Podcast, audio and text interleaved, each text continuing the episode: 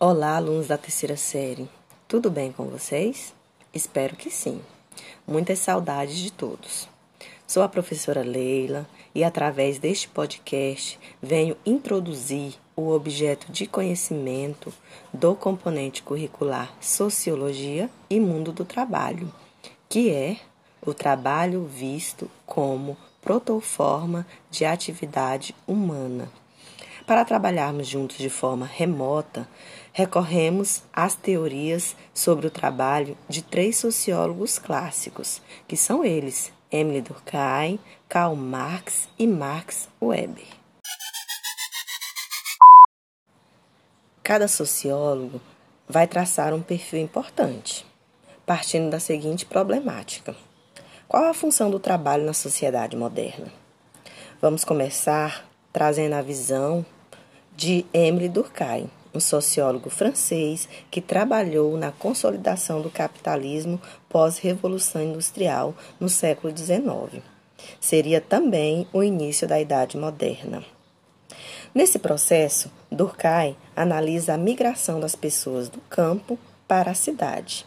Ele analisa o que produz essa entrada maciça do trabalhador do campo nas fábricas também analisa atitudes nessa divisão social do trabalho.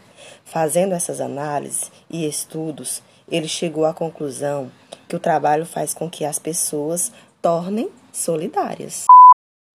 Observem esse contexto. Em uma fábrica, cada pessoa tem sua organização. Uns apertando parafuso, outros montando, outros vendendo e assim por diante. Então, Durkheim chama essa ação de divisão do trabalho. Para ele, essa divisão do trabalho era positiva, porque levava as pessoas à solidariedade orgânica. Ou seja, para eu fazer, desempenhar um bom trabalho, dependia da pessoa que realizou um trabalho anterior ao meu, formando assim uma teia de relações interpessoais. Passamos a bola agora para vocês, estudantes. Vocês acabaram de ouvir um podcast resumido na visão de Durkheim sobre o trabalho visto como protoforma de atividade humana. Deem continuidade a esse resumo, agregando a visão de Karl Marx e Max Weber. Para tanto, é preciso fazer uma busca, uma pesquisa, uma leitura e indicamos o livro didático de Sociologia nas páginas 108 a 113.